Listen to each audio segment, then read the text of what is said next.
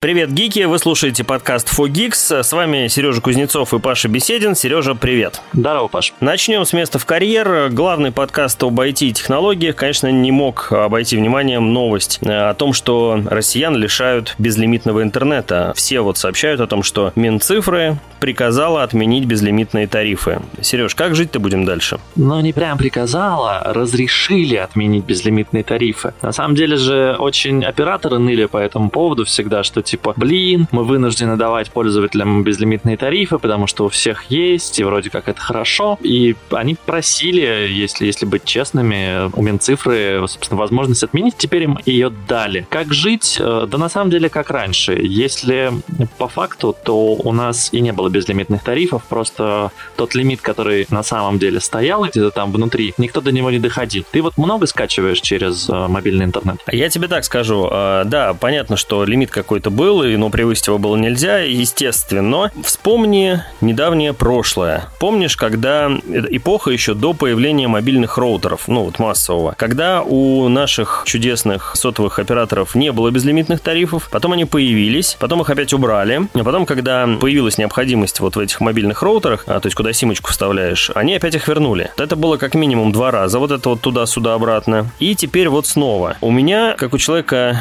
ну, примерно представляющего себе вот все эти дела с трафиком и все такое, э, возникает только один вопрос. А зачем вот было вот так вот резко вот это все э, делать? Ну, понятно, что им разрешили, до этого они вроде как не могли в одностороннем порядке, но окей, вы там объясните людям, что вот смотрите, у вас был лимит там 100 тысяч мегабайт, гигабайт, а теперь у вас будет лимит там, ну, я не знаю, сколько-нибудь там, 500 гигабайт, там, или 1000, или терабайт, да? Ну, понятно, что лимит будет, но он будет такой условный. Ну, и все как бы спокойненько это все восприняли. Слушай, Почему? Ну, потому вы... что будет не так, потому что все же будут лимиты, и они будут, ну, более жесткие, скажем так. У тебя будет а как лимит, быть например, на даче? 10 вот гигабайт. скажи, вот на даче. А никак, не надо скачивать, не надо создавать нагрузку на сеть. Ведь проблема в том, что нет, не будет, точнее, да, большой, большой поставки оборудования в Россию. Это и вопрос там компаниям Huawei, и компаниям разным прочим другим, э, которые не будут больше нам поставлять, или, по крайней мере, их компоненты нельзя поставлять в страну. И в связи с этим, ну, как бы модернизировать сети сложно. И если у тебя растет нагрузка, то у тебя как бы вариант, вариантов не очень много. Или у тебя все люди продолжают пользоваться, приносить деньги, платить за ограниченный трафик, или у тебя, не знаю, там 100 человек пользуются высокоскоростным интернетом безлимитно, а остальные люди говорят, блин, а мы, у нас ничего не работает, мы перейдем на другого оператора или вообще там кинем себе провод и прочее, и прочее. Поэтому, конечно, они выбирают равномерно размазать на всех эту нагрузку, и как бы лучше будет без безлимитов, но зато м, все смогут пользоваться. Ну, ты спросил, насколько часто я скачивал что-то через сотовую насколько связь. Много? Я, честно говоря, не, много, да, не запаривался на эту тему, потому что у меня везде стоят галочки не ограничивать э, мобильный трафик, ну, потому что если мне что-то надо, то оно мне надо. Это там не фильм, условно, или не сериал последний, да, обычно. Это обычно что-то у тебя безлимитный работе. тариф на интернет же, да? Да, у меня безлимитный тариф на интернет. Там я вот смотрел последние свои отчеты. Ну, я там, конечно, не выбираю даже лимит, который мог бы быть у меня. То есть, ну, там, условно, я не знаю, 30, ну, 40 гигабайт, и то это надо сильно постараться. Но вопрос-то не в этом. Вопрос в том, что, например, вот на даче, да, у меня такая ситуация. Без мобильного интернета там, в принципе, нет связи. Почему? Потому что связь доступна только через какие-нибудь там, не знаю, телеграммы. То есть сигнал сотовый настолько хреновый, что поговорить по телефону практически невозможно. А через интернетик пакетиками, да, вот прекрасненько. Там, правда, один оператор всего нормально ловит. И вот теперь у него тоже будет ограниченный трафик. И возникает вопрос, не наживутся ли на этом наши жадные сотовые операторы? Не будут ли они просто таким образом грести деньги лопатой? Слушай, нет, не наживутся, потому что, ну, у нас, давай, будем опять-таки честны, у нас довольно дешевые тарифы, когда ты за 600 рублей получаешь, когда к нам приезжали иностранцы и говорили, типа, что? У вас можно там меньше, чем за 10 евро купить тариф с безлимитным интернетом, типа и тысячу минут. Мы такие, ну да, они такие, это очень дешево, типа это мега дешево, нигде в мире такого нет. Это действительно так. Поэтому, ну, скорее всего, цены просто подтянутся под общемировой, скажем так, уровень, а скорость и, соответственно, лимиты, они понизятся. А на даче, ну, что я тебе могу сказать? Жарь шашлыки, ходи на речку, развлекайся какими-то другими путями, зачем тебе там интернет? Вернешься в город, вот тут а, подключишься по проводу к настоящему, значит, интернету и будешь пользоваться. А мобильный интернет это баловство какое-то. Не нужен он на даче тебе. Угу, угу, угу. Ну, хорошо, если все так, но вот уже сейчас я зашел на сайты наших операторов большой тройки и вот вижу, что среднее ограничение, ну, вернее, максимальное, которое есть, это 50 гигабайт трафика. Раньше было больше, ну, скажу честно. Даже на Теле2 тарифах было покруче. Вот сейчас еще э, ну, Теле2 так. Подгрузим. У всех, э, точнее так, у Билайна, у Теле2 и МТС уже ввели, что безлимитный интернет у них нет, у Мегафона пока остается. Я не знаю, останется он у них или нет, но вот в новых но тарифах... на сайте я уже не нашел. На ну, я вот нашел в услугах опциях есть безлимитный интернет без переплат за 5 рублей в день. 150 рублей в месяц, по сути. Вот, вот, вот, копеечку-то свою, понимаешь, это жмут. Я же говорил, что так и будет. Ну, ладно, посмотрим. Думаю, что никакого апокалипсиса не случится, и все будет нормально с интернетами и с мобильными интернетами. Главное, чтобы э, оно было, чтобы его вообще там не сделали какие- какие-то космические цены или не обрубили в принципе, ну или там не сделали его сильно-сильно неудобным. Потому что давай общаться через интернет, не будем конечно, о настолько грустном говорить, хотя нет, наоборот, давай будем говорить о грустном, потому что в России появилась социальная сеть Грустнограмм. Успел уже зарегаться там? Нет, ну зарегаться не успел, но успел посмотреть. Это, конечно, непаханное поле для наших э, психологов и психиатров. Э, люди, которые пойдут в Грустнограмм, мне кажется, как-то сразу себя выдадут. Но невозможно, невозможно вот, объединяться с другими людьми на базе чего-то грустного. Мне кажется, это прям ужасно и отвратительно. Это странно, э, согласен с тобой. Надо, наверное, немножко пояснить. Грустнограмм — это социальная сеть, в которой все фотографии, которые вы загружаете, становятся черно-белыми. Я наверное, сильно старый, потому что я помню, когда была уже такая история в районе, наверное, 12-13 года, э, выпустили фильтр для Инстаграма, который назывался «Тлен». И ты мог зайти, значит, на сайт, и тогда в целом что-то было модно такое, помнишь, там призмы всякие появлялись, ну, какие-то фильтры mm-hmm. появлялись, какие-то отдельные приложения. И вот было приложение, по-моему, оно так называлось, типа «Тлен» или «Тленновато» даже. Ты мог туда загрузить фотку, оно тебе наслаивало какие-то деревья, какую-то, значит, осень, а, полупрозрачным фоном и делала свою фотографию черно-белой, и ты мог это залить уже в Инстаграм, который запрещен на территории Российской Федерации, потому что компания Мета, которая принадлежит Инстаграм, признана экстремистской. Так вот, mm и грустнограмм для меня это какая-то такое, знаешь, новый виток истории. Ну, если люди пользуются, как бы, дай бог. А, единственное, что мне, конечно, непонятно, зачем они запустили веб-версию и не сделали приложение. Хотят сделать м- попозже приложение для Android, а еще позже для iPhone. Потому что, мне кажется, ну уж если вы решили на хайпе там а, ухода некоторых соцсетей из страны запустить свою историю, ну, запускайте сразу приложение, чтобы все было нормально. Потому что вот эти вот анонсы, как и, например, с Росграммом, который, я так понимаю, что он и не запустился в итоге, потому что они много чего говорили, что 22 апреля, ой, 22 марта или когда-то они там запустятся, в итоге никакого приложения я не увидел. Говорят, был какой-то закрытый э, запуск для инвесторов и журналистов, говорят, что это какая-то дичь, типа там браузерная тоже версия и вообще это полная копия Инстаграма. А единственное из того, что я видел, что реально запустилось, это, по-моему, приложение Now от э, каких-то разрабов в Яндексе. Честно, это выглядит как Инстаграм э, 10 лет назад. Э, Инстаграм запрещенная в России социальная сеть, напоминаю, потому что компания Мета признана экстремистской. Так вот, выглядит очень странно. То есть там есть лайк, там есть комментарий, там нет никаких хэштегов, ты можешь загрузить фотографию, он ее обрабатывает минут 5, пока ты заливаешь. Ну, значит, ты залил их, ждешь, пока у тебя обработается фотка. Как искать там аудиторию, не тегать никого нельзя, ничего нельзя. Ну, вот можно фотографии заливать. Ну, офигеть, конечно, функциональность. Не знаю, Паш, ты чем-нибудь пользуешься? Ты планируешь куда-то какой-то массовый уход из тех сервисов, которыми ты пользовался, в какие-то новые, например, в Грустнограмм? Ну, смотри, в грустнограмм я не пойду, потому что мне сама идея не нравится. Грустные люди, э, ну их нафиг, да, и так хватает. Ты можешь лить веселые завод. фотки, они будут становиться черно-белыми. Это же прикольно. Они будут не очень грустными, да. А, смотри, на самом деле, вот этот вот анонс Росграмма, который был отвратительно задизайнен на каком-то отвратительном сайте с отвратительным мужиком на обложке, понятно, что там ни хрена не, не получится, и все это будет, э, ну, скорее всего, ни о чем. Вот тут же попутно ты сказал, что Яндекс выпустил Now, но что-то как-то тоже не взлетело взлетела. Но это не Яндекс, и это вот... разрабы из Яндекса. То есть ну, разрабы не... Яндекса, Яндекс-то да. свою и соцсеть вот... похоронил, они так... ауры выпускали, потом отделили ее, потом закрыли. Хорошая была, хорошая была аура, но да, что-то не взлетело. И вот Фиест уже еще выпустили. Это тоже кто-то из Яндекса, некий разраб, э, как я понимаю, который, бывший сотрудник, который запустил уже практически полную копию инсты, э, но там с, с некоторыми ограничениями. Вот там даже говорят, что она завирусилась и все такое, но выглядит, опять же, ну, условно говоря, зачем мне еще один Инстаграм? Зачем мне там еще один какой-то сервис, который, ну, типа не запрещен? Э, не вижу в этом смысла. И отвечая на твой вопрос, куда я ушел, я вынужденно, конечно же, ушел в Контакт и в Телеграм. Там у меня есть телеграм-канальчик свой уютненький. А, ну, а контакт у меня был всю жизнь, просто я им не сильно пользовался. Сейчас я его там более-менее привел в божеский вид. Э, надеюсь, что и, и дальше буду как-то в нем жить, потому что все мои френды, которые мне были нужны, с которыми я контактировал в фейсбучике, который тоже у нас экстремистский, теперь э, вот они туда тоже переселились. Но пока живем так, а там посмотрим. Я честно скажу, я продолжаю пользоваться теми соцсетями, которые у меня были а, до наступления всех событий.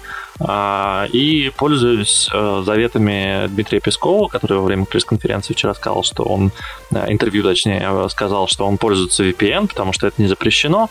Я продолжаю пользоваться тем, что не запрещено к использованию. Вот. Мне, меня это полностью устраивает. Да, снизился трафик, да, понятно, что количество вовлеченности уменьшается с каждым днем, потому что людям лень ставить себе VPN, включать, выключать, несмотря на то, что есть инструкция о том, как это сделать, делать автоматически. Но, тем не менее, я вижу, что есть спад активности, но я просто не понимаю, я не могу понять ВКонтакте, хотя, да, это хорошая соцсеть, и я помню, что когда она только-только начиналась, и потом я ей пользовался, и там действительно были хорошие циферки, и у меня много там друзей, и мы с тобой в том числе там дружим, но я не очень понимаю, как ее вести, я не не очень понимаю формирование. Ну, то есть я не могу читать там ленту, например, да, мне надо тогда всех школьных друзей оттуда удалить, потому что в другой синенькой соцсети у меня, конечно, все было подобрано под работу и мои текущие интересы.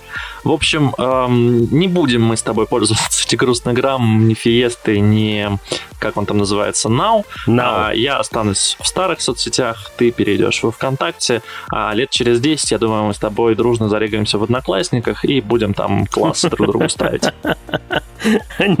Надеюсь, что случится это э, пока еще не скоро. Что там следующая новость у нас, Серенечка? Dyson, вот, говорят, э, первоапрельскую какую-то новость, э, читаю, выпустила наушники Dyson Zone с очистителем воздуха. Э, такая маска Sub-Zero, если не ошибаюсь, да, из, да, да, да. из Mortal Kombat, да, причем в тех же цветах примерно, которая закрывает тебе рот и нос. На башке у тебя наушники, значит, такие студийные, большие. И почитал я описание к этой всей штуке. Первое, что мне пришло в голову, ну, первые две мысли. Первое, во-первых, что это некрасиво, хотя Dyson я люблю, Dyson прикольные ребята.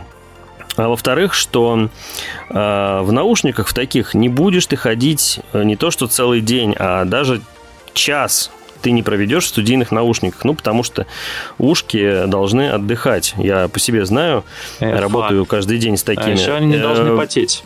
Вот, но даже дело не в поте, дело там в, в особенностях наших ушей, э, которым все это не здорово. И поговорите с докторами. В общем, перерывчики нужно делать. А как делать перерывчики, если ты в грязном воздухе сидишь, и тебе нужно постоянно его очищать? Непонятно. Э, как ты отреагировал на эту новость? Я пока думаю, что это какой-то, какая-то шутка первоапрельская. Слушай, ну это не шутка. Очевидно, они опубликовали тизер на своем официальном канале. Это не 1 апреля, это действительно гаджет, который они создали. Ну, иначе очень, очень странно было бы со стороны Dyson делать так. Второе, что я скажу, мне нравится, что делает Dyson, мне нравится, как они, ну, то есть там же сначала они пылесос изобрели, да, там какой-то мега-супер свой движок, потом они такие, о, слушайте, у нас классный движок, а давайте попробуем его сделать чуть поменьше, и такие, о, такие, а можно же фен сделать вообще, типа в другую сторону будет выдувать, и будет это у нас фен, а не, значит, пылесос. Здесь-то идея примерно такая же. Они еще больше уменьшили свой двигатель, как я понимаю, и вставили в значит, такую маску, которая позволяет через фильтры специальные надувать тебе значит, очищенный воздух. Но у меня вопросов много. Первое. Маска не защищает от коронавируса.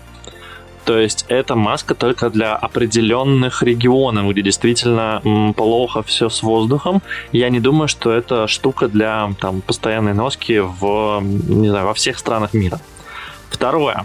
Компания LG уже такую штуку делала. И чем принципиально данная э, штука отличается, кроме того, что тут еще наушники прикручены к ней, и они неразъемные, я не вижу. Маска LG, кстати, довольно удобная, но тяжеленькая. Я бы не сказал, что я могу ходить в ней целый день. Я в ней добирался до офиса, и когда ехал с работы, ну, то есть, но целый день в ней проходить, ну, практически нереально. У тебя резиновая штука прилипает, а, тебе тяжело довольно сложно через нее говорить. Я, кстати, не знаю, решили ли они здесь эту проблему, потому что если тебе надо поговорить с людьми, но я подозреваю, что тебе придется как-то нажимать на кнопочку, чтобы их слышать, потому что у тебя полноразмерные наушники при этом надеты. А вот люди как тебя будут слышать сквозь маску, которая как бы у тебя прилегает к рту? Вероятно, там должны стоять какие-то микрофоны и динамики, как это сделали во второй реинкарнации а, наушников, ой, наушников маски LG. А, здесь пока об этом ничего не понятно выглядит странно. Сам концепт странный. Зачем Dyson полез в наушники, я тоже не понимаю. Маску выпустят, дай бог, к концу года. Сколько она стоить будет, но подозреваю, что каких-то космических денег, зная все то, что продает Dyson, в общем, мне вообще непонятно. Мы должны были бы с тобой поспорить здесь, и я бы должен говорить, что это крутая штука, вообще огонь, Паш, надо брать, а ты бы такой, нет, какая-то странная фигня, маска Сабзира. Но нет, пожалуй, мы здесь сойдемся с тобой, что это странно странно, но красиво. Да. Ну, посмотрим, что выйдет у компании Dyson. Они, конечно, молодцы во всем остальном, но здесь, мне кажется, что-то куда-то они не туда пошли. Я бы такое себе не купил. А, кстати, про купил, Сережа. Купил, не купил. А, российские банки у нас готовятся к запуску SB а, Говорят, что это отечественный аналог Apple Pay и Google Pay. Но не все так просто как мы подозреваем. В чем там подвох? Ну, я так понимаю, что СБП это вот та история, про которую ты мне в предыдущем подкасте рассказывал, что ты, значит, оплачивал с помощью QR-кода. Только теперь это должно заработать у всех банков, а не только у нескольких. Это да, э, но непонятно, как они это все сделают на а, айфонах. Я подозреваю, что там будет два варианта. На разблокированных NFC-чипах это будет работать просто так, а на айфонах это будет работать как раз QR-кодами. То есть QR-кодик ты будешь э, считывать камерой, и из этого приложения денежка будет на этот QR-кодик улетать. А QR-кодик будет распечатываться на кассе у продавца. Ну или показываться на экране кассы. Вот, как-то так это будет ну, работать. Ну, скорее всего, э, именно так, да. Единственное, что непонятно, зачем нужен SBP и MirPay тогда держателям андроида, да, потому что, ну, у них, в принципе, и MirPay работает, зачем им еще SBPay. Но я так подозреваю, что основная история, да, это с QR-кодом. У меня, правда, не получилось повторить твою э, историю, которую ты рассказывал в предыдущем подкасте. Я пришел в магазин, говорю, а можно вот... А у них висит действительно большими буквами везде написано, там попробуйте, можно оплатить с помощью QR-кода. И девушка на кассе такая, да, да, конечно, такая, сейчас все. А, значит, она такая, ну вот, оплачивайте. И я говорю, подождите, а QR-код где? Ну, мне на что-то, говорю, надо, наверное, навестись. Я подозреваю, что там выдастся какая-то страничка в браузере. Она такая, я не знаю, говорит, это вы, вы там что-то должны сделать. А я смотрю и понимаю, что как бы на экране э, кассы нет ничего, а рядом просто на терминале зажглась, значит, что типа приложите карточку и значок а, этого PayWave, PayPass, Ну, важно. девушка просто тормознутая говорю, была, она ну, не знала. вы же что-то должны были запустить. Она такая, я ничего не знаю. Говорит, вот типа вот так это работает, прикладывайте карточку или платите наличкой, или уходите. Я такой, блин, ну окей, у меня была карточка, к счастью, конечно, с собой. Я оплатил картой, но, в общем, со мной это так не сработало. И я подозреваю, что это еще долго будет эм, длиться, потому что люди, э, если помнишь, когда у нас вводили историю с оплатой касанием, очень не быстро угу. это прошло и прижилось, и у тебя даже в каких-то крупных сетях спрашивали такие, типа, давайте карту, типа, мы сами вставим ее в терминал, ты такой, простите, мне надо приложить. Они такие, что? Ты что? Нет, конечно, давай, нужно вставить карту. Я говорю, у меня нет карты, у меня там в телефоне Apple Pay, вот понимаете, мы сейчас приложим, там все сработает. Они такие, да нет, так не работает. И тебе, знаешь, с, с таким скепсисом протягивали телефон, терминал. Вот ты прикладываешь, такие, это магия какая-то, типа, ну ладно, окей, мы будем знать, что так вообще работает. Я подозреваю, что здесь будет так же, но и годик придется подождать, конечно, пока все привыкнут к тому, как это работает. Ну, главное, кассиров обучить, а там дальше дело пойдет, потому что в них, как правило, загвоздка. Это потом часами платить начали, потом брелками, и, в общем, все э, сильно удивлялись, как же это так возможно. Думаю, что все будет ок. Главное, чтобы сама приложенька рабочая была, и, конечно, владельцам айфонов она сильно поможет, потому что они не будут привязаны, как я понимаю, в этой системе к конкретному приложению банка. То есть это некая альтернатива оплаты QR-кодом из банковского приложения. Вот и все. То есть ты туда все карточки свои зарядил, и вот оно у тебя работает. Непонятно только, нужен ли при этом будет интернет. Вот главный э, вопрос. Интернет, скорее что... всего, нужен будет. А, у меня да. другой вопрос, что там с безопасностью будет, потому что я не хочу все свои карточки привязывать к какому-то другому приложению. И третье, это, конечно, что делать с э, теми историями, когда у тебя нет на кассе экрана, то есть это можно заранее какой-то QR-код распечатать, а, а какую сумму туда переводить? Не-не-не, на кассе тебе распечатывают нет, тебе распечатывают по твоей покупке. Вот ты купил на 2538 вот. рублей 25 копеек. Соответственно, тебе распечатывают магазины, QR-кодик. У которых нет печати какой-то, да, то есть у них есть терминал. А, например, не знаю, если ты покупаешь кофе в автомате, в котором а, раньше можно было просто приложить телефон, да, и там срабатывает mm-hmm. как бы эта история, то сейчас он должен будет куда-то себе QR-код выводить с суммой покупки. Вот это мне непонятно, как будет работать. Я думаю, что, что автоматы никак. Нет, никак не будут работать, естественно, только физические карточки. А вот там, где есть возможность печати чеков, вот там, да, там все это будет работать. И, конечно же, это будет работать в кафе-ресторанах. Э, и там это будет, мне тоже кажется, очень актуально. Да, ну, кстати, в кафе-ресторанах это будет прекрасно, если они туда еще внедрят историю с чаевыми, что можно будет сразу а, оплатить и чек, и чаевые, и как бы и уйти. Это будет вообще замечательно. Слушай, а про чаевые, кстати, прикол. Я тут впервые попал в замечательное заведение. Был на одном премьерном показе кое-чего, когда еще премьерные показы были. И сидел в кафешечке, ну, такой даже маленький рестик, можно сказать. А, и встал вопрос. Карты мы все оплатили, а чаевые-то как закинуть? А с чаевыми вы же знаете, да, что и вот эти все таксишные, например, чаевые, которые вы переводите таксистам, а, которые вам предлагает приложение, нифига до таксистов не доходит. Там адскую комиссию забирает себе э, один, второй, третий, и до таксиста долетает там, дай бог, 30% суммы. Так вот, э, чуваки э, в этом рестике сделали, ну, видимо, это какой-то сервис-агрегатор, наверное, к которому можно подключиться. Говорят, я говорю, а все чаевые до вас долетят? Они говорят, да. Причем ты, ты просто считываешь QR-кодик заведения, тебе открывается, а, ну, как это было раньше, сайт. На этом сайте ты видишь прям, кому ты платишь. То есть там, например, там Маша Иванова из такого-то ресторана. Э, Ее фоточка есть, и ты конкретно ей переводишь э, денежку 100%. Вот так это работает. Но в такси пока так не работает. Будьте Маш, я не знаю, в какие кафе ты раньше ходил. Это история уже несколько лет. И да, оно так работает. Это есть Cloud Payments. Я впервые, впервые мне предложили это э, вот На самом деле, в декабре. Ну, во всех кафе чаевые, конечно, долетают не до человека, они долетают до команды. И потом, ну, они кидаются на одну единственную карточку. Да, там у них нет, что у каждого привязана карта. Они просто шерят в конце смены, как правило, между всеми, но так честнее по крайней мере, в тех кафе и ресторанах, в которые я ходил, где я разговаривал со стафом, они говорят, что они делают так. Но да, тебе Странно, что мне конкретная девочка отобразилось на экране, что именно ей чаевые улетают. Ну, конечно, это и чтобы тебе было спокойнее. Но так или иначе, да, деньги там долетают за, за вычетом комиссии, но у многих сейчас сервисов есть даже кнопочка типа «Да, я хочу оплатить комиссию», типа, чтобы человеку прилетела полная сумма, условно, ты платишь 200 mm. рублей, она такая, типа, а с комиссии 220. Ты такой, ну окей, я заплачу 220, я хочу, чтобы человек получил там 200 рублей, mm. там, 10% от моего чека.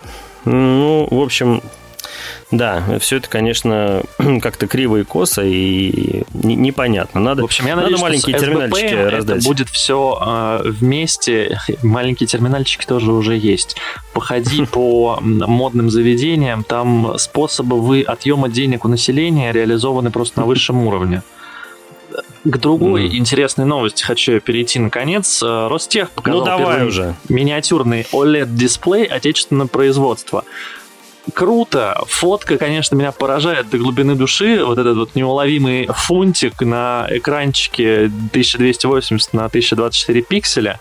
Но прикольно, здорово, потому что у нас раньше а, OLED-дисплеев миниатюрных не было. Были там всякие экраны осциллографов, были какие-то другие истории, да, но вот массово OLED-дисплеи у нас не делали. Фишка в том, что их делать сложно, очень высокие требования к техпроцессу, и по факту сейчас есть всего 5 стран, которые создают такие экраны. Как думаешь, Паш, когда мы увидим э, такой экран в своих наручных часах Roswatch?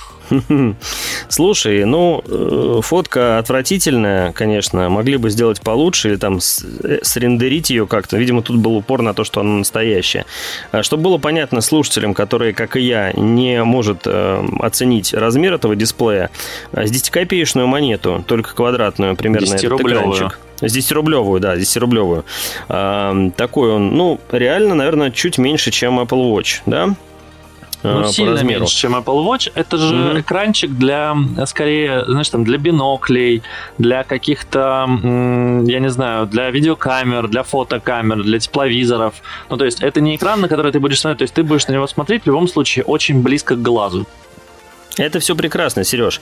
У меня вопрос другой. А, нахрена мне показывать вот этот OLED-дисплей, э, микро OLED-дисплей, Э, покажите мне лучше э, отечественный ЖКшечку, отечественный OLED, например, э, телевизионный для моей квартиры за недорого, чтобы я его себе мог купить, да, качественный, хороший. А вот это вот я понимаю. Ростех работает и приносит пользу людям. А то, что они сделали мини-OLED, значит, вот этот микро-OLED-экран, и когда-то где-то его собираются использовать, и, в общем, ну, как бы флаком в руки. Пока вы его нигде не используете, мне, собственно, как-то и, и фиолетово все это это. Непонятно, почему я должен радоваться. Но если ты говоришь, что все очень сложно и тонко, и надо было прям сильно постараться, то ребята из Ростеха молодцы. Не, ребята из Ростеха в любом случае молодцы. Вопрос, конечно, основной, а как быстро они смогут выйти на массовое производство, как быстро они смогут поднять а, уровень техпроцесса, потому что, конечно, 1280 тысяч, сколько там, на 1024 пикселя. 1024. Да, с шагом в 12 микрометров. Это, ну, откровенно говоря, немножко старовато. То есть у нас сейчас, если помнишь, в очках виртуальной реальности, например, там и до 4К доходит, в принципе, а в некоторых, наверное, уже и до 8К скоро будет.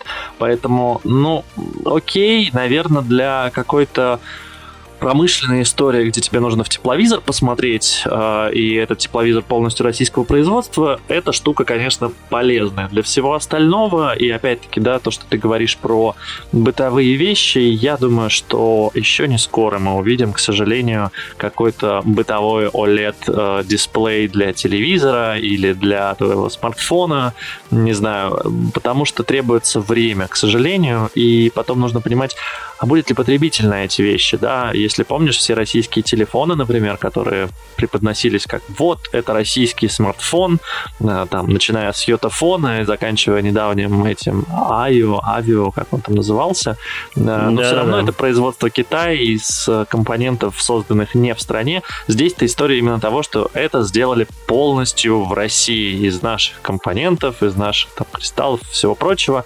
Сделано здесь, классно, здорово, поехали дальше. Поехали дальше, а я еще добавлю, добавлю что жду, конечно, от наших э, гигантов типа Яндекса и Mail.ru наконец уже действительно какую-нибудь отечественную операционку прикольную. Понимаю, что не дождусь, но очень жду. Яндекс, Mail.ru э, вы сможете, я верю в вас. А тем временем E3 или И3, как ее называют э, снобы, э, снова отменена из-за коронавируса. Как же так, Сережа? Я не знаю, на самом деле это удивительно. Казалось, что нас захлестнули совсем другие новости, и я тут натыкаюсь на то, что отменили E3, и я думаю, а чего вдруг? Ну, все страны вроде снимают уже коронавирусные ограничения. МВЦ проводился офлайн. Да, понятно, большая часть проводилась онлайн, но тем не менее были офлайн. Таки ЦЕС проводился офлайн. А, ИФА еще в прошлом году проводилась офлайн, в этом году вроде как тоже намечено. Ну, то есть айтишные выставки проводятся. И три игровая выставка, которая проходит летом. Летом вроде как у нас э, коронавирус в меньшей степени активен, потому что в и, и температура высокая не позволяет, и прочее, и прочее, но я не эксперт. Если есть эксперты, напишите в комментариях. Но мне всегда казалось за последние два года, что летом ковид как бы снижал свою активность. И вот третий год подряд и три отменяют и говорят, что ну, в 23-м проведем, бросим все силы сейчас туда. Я не знаю, может быть, они не хотят получать деньги, может быть, у них все хорошо и все классно. Может быть, игрушек у нас нет, которые могут там показать. Хотя казалось, что вроде все делают. Ну, слушай, странное дело, я думаю, все гораздо проще объясняется. Объясняется просто тем, что до какого-то момента они думали проводить, не проводить, а когда уже решили проводить, то поняли, что нифига не успеют подготовиться или собрать заявки, или там вот это все. Или там со стендами проблема, которая, значит, нужно вести, заказывать и доставка, и вот это все. Э, думаю, что какие-то просто организационные вещи помешали, и, ну, на самом деле может быть и к лучшему. Может быть, в 2023 году E3 будет как никогда крутая, а сколько лет ее не было. Знаешь, сколько баблища сэкономили. И наверняка студии игровые намекнули, что, ну, ребята, мы как бы не успеваем тут вот новый релизик, как обещали к лету, значит, или к весне, или к осени сделать. А на одних анонсах, знаешь, сыт не будешь. Так что думаю, что все сложилось в один пазл, и ребята решили э, сэкономить еще немножечко. Такое тоже может быть, но я бы на месте Entertainment Software Association, которые, собственно, владеют выставкой E3, а, подумал бы о том, что, ну, в общем-то, все игровые, все игроделы уже научились делать хорошие онлайн-трансляции, и, в принципе, им, ну, большой вопрос, а нужна ли им, собственно, эта выставка для того, чтобы анонсировать свою игру? Или они могут в Твиттере объявить, что, о, мы завтра запустим, не знаю, там, новый Horizon 3, приходите вот по этой ссылке, посмотрите как бы у меня большой вопрос. Точно такой же вопрос, как и к айтишным выставкам, которые, на мой взгляд, за последние два года просто умирают и, видимо, скоро окончательно отомрут, потому что, ну, все компании за неимением лучшего, за неимением выставок начали делать свои ивенты. Если раньше это делал только Apple и Samsung, то сейчас это делают практически все. У всех какие-то разные даты, разные платформы, но, тем не менее, все ты можешь посмотреть онлайн. И, в общем-то, да и офлайн они, наверное, могут также проводить. Нужна ли для этого выставка, конечно, большой-большой вопрос. Косплееров жалко. Вот косплееров, конечно, в онлайне смотреть не то, что вживую. Э, опять же, сфоткаться нельзя. Вот то это, конечно, грустно. Ну, а все остальное, да, ну, можно переносить в онлайн. Зачем тебе E3? Комик-кон прекрасно, как бы, есть же, есть же специальные мероприятия для косплея. Прекрасно. Так, ну, и есть... Комикон тоже не проводится, понимаешь? Вот в чем дело. В общем, на Комикон у нас последняя надежда. На Комикон и Игромир, конечно же. Э, что-то ну, мне подсказывает, про... что я не в этом году. Комик-кон, конечно, говорю тебе в Лос-Анджелесе, а не про Комик-кон в России. А что mm-hmm. будет с Игромиром и Комик-коном в России, тоже, конечно, большой вопрос а, потому что последний раз они, по-моему, онлайн его проводили в 2021 году. Тоже, конечно, непонятно. А сейчас у них вообще висит информация, что они перенесли его на 22 год. И вот, насколько я слышал о последних заявлениях, они вообще планируют его как бы не делать. Но посмотрим. И чтобы не завершать на грустной ноте, друзья, э, хочу пригласить вас э, подписаться на э, наши аккаунты с Сережей э, во всех местах, где это только можно, потому что мы там не грустнограмм, мы там очень даже позитивнограмм, и даже местами где-то ВК, и даже где-то Телеграм.